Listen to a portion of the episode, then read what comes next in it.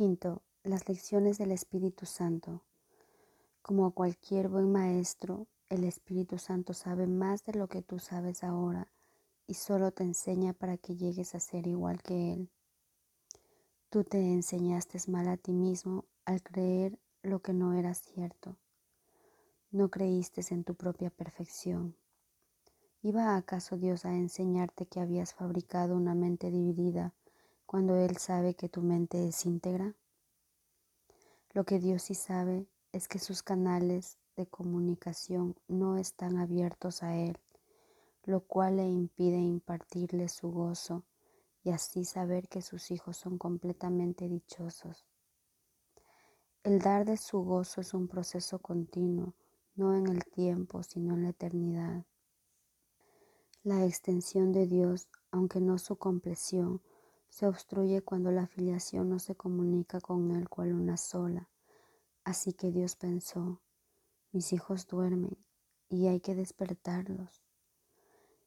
¿Qué podría despertar más dulcemente a un niño que una tierna voz que no lo asusta, sino que simplemente le recuerda que la noche ya pasó y que la luz ha llegado? No se le dice que las pesadillas que lo estaban aterrorizando tanto no eran reales, pues los niños creen en la magia. Simplemente se le asegura que ahora está a salvo. Más tarde se le enseña a distinguir la diferencia entre estar dormido y estar despierto, para que entienda que no tiene que tener miedo de los sueños. Y así, cuando vuelva a tener pesadillas, él mismo invocará la luz para desvanecerlas.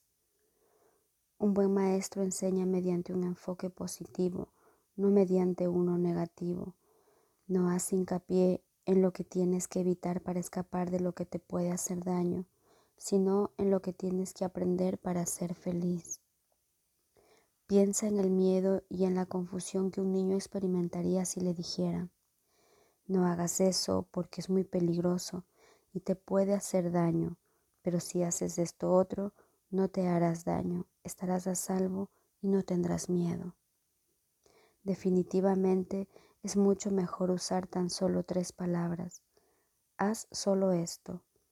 Esta simple afirmación es perfectamente inequívoca y muy fácil de entender y de recordar.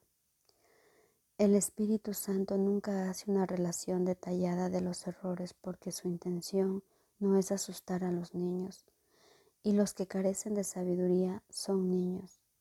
Siempre responde, no obstante, a su llamada y el hecho de que ellos puedan contar con Él los hace sentirse más seguros.